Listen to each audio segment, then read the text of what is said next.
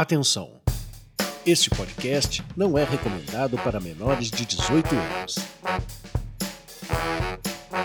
Está começando Café com Sexólogo, o podcast do Impassex para quem quer saber mais.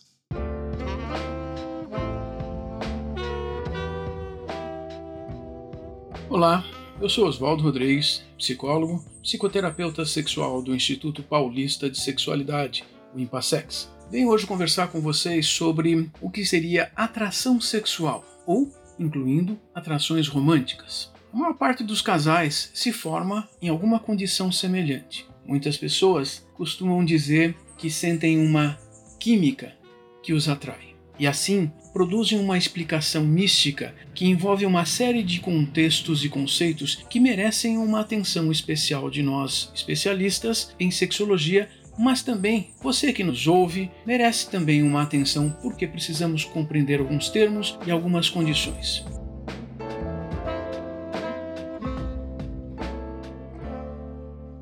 A maior parte dos casais são casais, são duas pessoas. Pode ser um homem, uma mulher, dois homens, duas mulheres. Mas veja, algumas pessoas, quando são atraídas para outra pessoa, começam a buscar alguma compreensão do que é que a outra pessoa tem que atrai.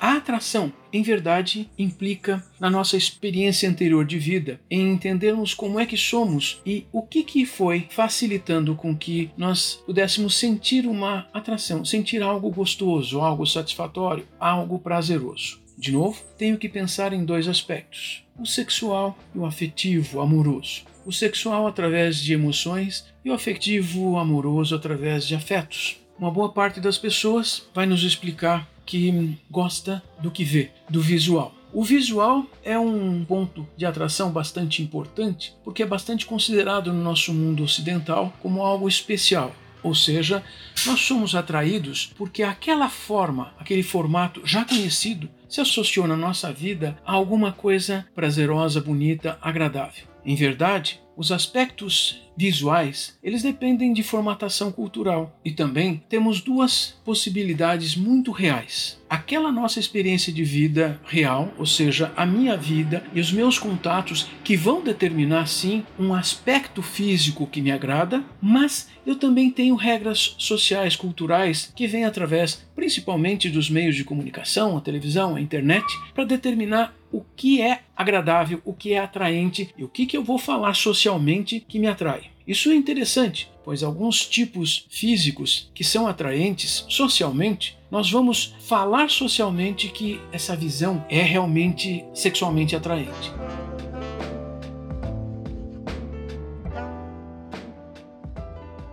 Mas nem sempre eu vou procurar uma pessoa com essas características para um relacionamento afetivo e sexual frequente ao longo da minha vida. Então, Ainda considerando as atrações, eu devo considerar também todos os outros aspectos. Por exemplo, se pegarmos apenas os cinco sentidos, tirando a visão, eu vou considerar os outros aspectos como partes integrantes importantes da atração sexual e afetiva. Afinal de contas, eu posso gostar de uma pessoa porque ela usa determinados perfumes ou alguma característica de perfume, ou o cheiro da pele tem uma característica especial que me agrada muito e eu vou procurar repetir esse formato. Também o som da voz, o estilo de voz, a forma de falar, Todos esses aspectos são importantes porque são estímulos que vão determinar a minha excitação sexual, o meu envolvimento afetivo. Mas eu também devo estar procurando coisas conhecidas do tipo comportamentos, formas de se expressar, de demonstrar carinho, afeto, atenção ou o contrário, raiva, ações negativas. Muitas vezes fazemos isso e consideramos aquela pessoa no todo como atraente. Mas ainda estou pensando em alguma coisa que seria assim, vamos dizer, monossexual. Monossexual significa uma pessoa percebe que tem uma característica de atração sexual apenas por um determinado tipo de pessoa. Depois disso, nós podemos entrar em outros aspectos, pois existem pessoas que, além de mono, de um, tem o bi, o dois. As pessoas bissexuais vão procurar relacionamentos e estabelecer casais em situações que independem do sexo genital.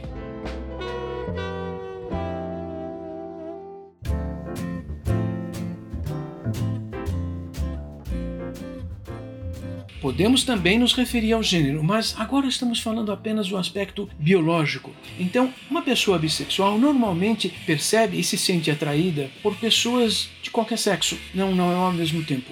Muitas vezes nós vamos perceber isso ao longo da vida, ao longo dos anos. Uma época de vida se relaciona com um sexo, outra época de vida se relaciona com outro sexo, e os relacionamentos então não dizem respeito a como o genital se formou. Em verdade, dizem respeito a outros aspectos, provavelmente daquilo que a gente chama de personalidade, formas de expressão social, formas de expressão emocional, formas de interação, de relacionamento a dois ou a três. Sim, porque além desse bissexual, nós também temos pessoas que não se importam e não ponderam o genital, mas também podem fazer escolhas a partir de gêneros. E você que está antenado e você que tem lido mais a respeito já sabe que existem vários gêneros. Inicialmente, a partir da gramática, nós temos o gênero masculino e o gênero feminino. Mas o mundo tem mudado muito nos últimos 30 anos e algumas dezenas de gêneros têm aparecido. Isso significa que hoje se reconhece que hum, o gênero não é mais binário, dependente de uma classificação em duas metades, mas em verdade existem muitas possibilidades. Isto deveria chamar nossa atenção, pois uma pessoa pansexual é aquela que sente essa atração sexual é, independente do sexo, independente do gênero, ela estabelece o relacionamento porque aquela outra pessoa é atraente por algo muito específico e é essa pessoa que vai determinar o específico, não é quem propõe a atração. Um pansexual, então, parece que tem a ver com a, a bissexualidade num certo sentido, mas é muito mais alternativo. É interessante que pansexuais escolhem pessoas diferentes e se sentem, reconhecem que podem se sentir atraídos por qualquer outro tipo de pessoas.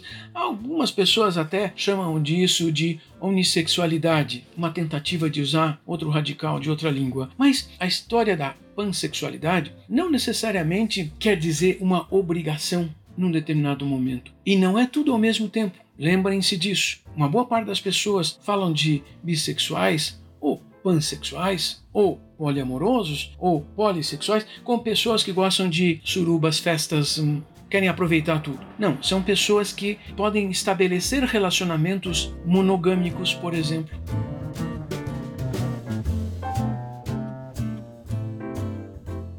O relacionamento monogâmico implica em duas pessoas. Pois é, essa pessoa pode ser bissexual, pode ser polissexual, ah, pode ser hum, alguma outra coisa. Veja, a poligamia na nossa cultura, ela é uma coisa ilegal, porque a poligamia implica num casamento, num relacionamento socialmente administrado, socialmente reconhecido. Então nós estamos falando de uma outra condição que produz o casal. Nós estamos falando das atrações sexuais e amorosas. No caso de uma atração amorosa, que também pode coincidir com o sexual, nós temos pessoas que são poliamorosas. O poliamor já vai implicar numa outra condição que pode ser também conhecida e compreendida como o desejo de ter mais de um relacionamento geralmente então romântico, com o conhecimento de todas as pessoas envolvidas. Isso é interessante porque nós não estamos falando de relacionamentos que incluem traições. São pessoas que sabem o que estão buscando e têm uma interação especial. Então, elas também podem querer relacionamentos sexuais variados, mas aqui nós estamos falando de um relacionamento, de uma proposta de relacionamento que parece que, podemos dizer assim, é algo combinado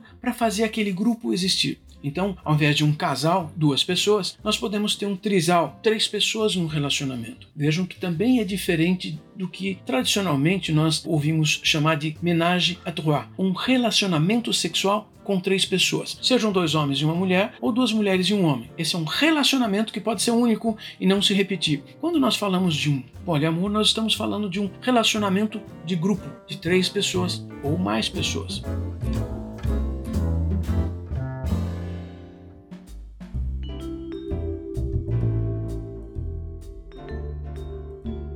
É mais comum ficarmos entre três e cinco pessoas, porém, existem circunstâncias, até mesmo sociais, que permitem condições poligâmicas, onde uma pessoa, de acordo com a estrutura social, por exemplo, um homem pode ter oito, nove ou dez mulheres. Ou algumas situações já registradas historicamente, onde uma mulher, geralmente uma rainha, tinha uh, meia dúzia ou uma dúzia de homens ou maridos. Mas essas são situações diferentes do que nós estamos falando de chamarmos de poliamor ou a outra situação paralela de pansexualidade. Então, de novo, o pansexual sente desejo e atração sexual por qualquer tipo de pessoa. Podem ser monossexuais no sentido de ter um relacionamento por vez, mas também podem ter relacionamentos variados, como no poliamor, um grupo de relacionamento consensual. As pessoas envolvidas sabem o que estão fazendo e sabem lidar com frustrações e ciúmes. Essa é uma coisa importante, porque é difícil de percebermos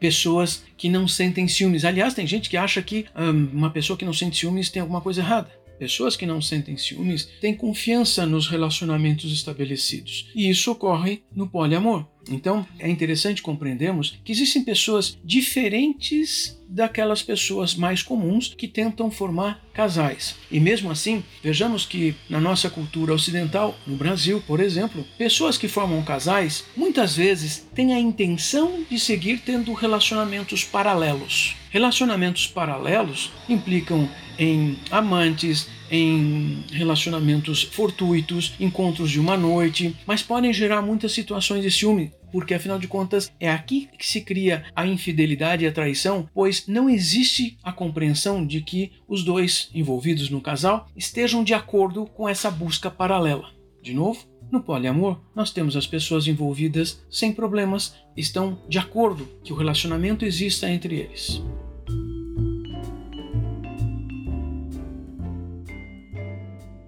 Também isso é diferente de swingers, é diferente de casais, então, que hum, tem acordos do tipo: ó, oh, nós vamos para uma festa e fazemos sexo com qualquer outra pessoa. Porém, não pode haver envolvimento emocional. Nesses casos, um casal quer ter atividades sexuais com outras pessoas, mas não quer o envolvimento afetivo, pois o envolvimento afetivo podia produzir a quebra do casal. Vejam que nós humanos inventamos muitas formas de fazer a mesma coisa. E no entanto, é, pois é, temos o costume de achar que apenas casais existem e os casais são o normal são o normal ideológico. Nós combinamos uma ideia, conduzimos essa ideia para que ela seja conhecida, compreendida como se fosse a ideia normal. E, no entanto, nós já estamos falando aqui hoje de alguns aspectos diferentes, que existem outras coisas além de um casal de duas pessoas. Podemos ser casais de três, quatro ou cinco ou mais. Até mesmo em algumas culturas, casamentos, ou seja, situações oficializadas de relacionamentos de mais pessoas.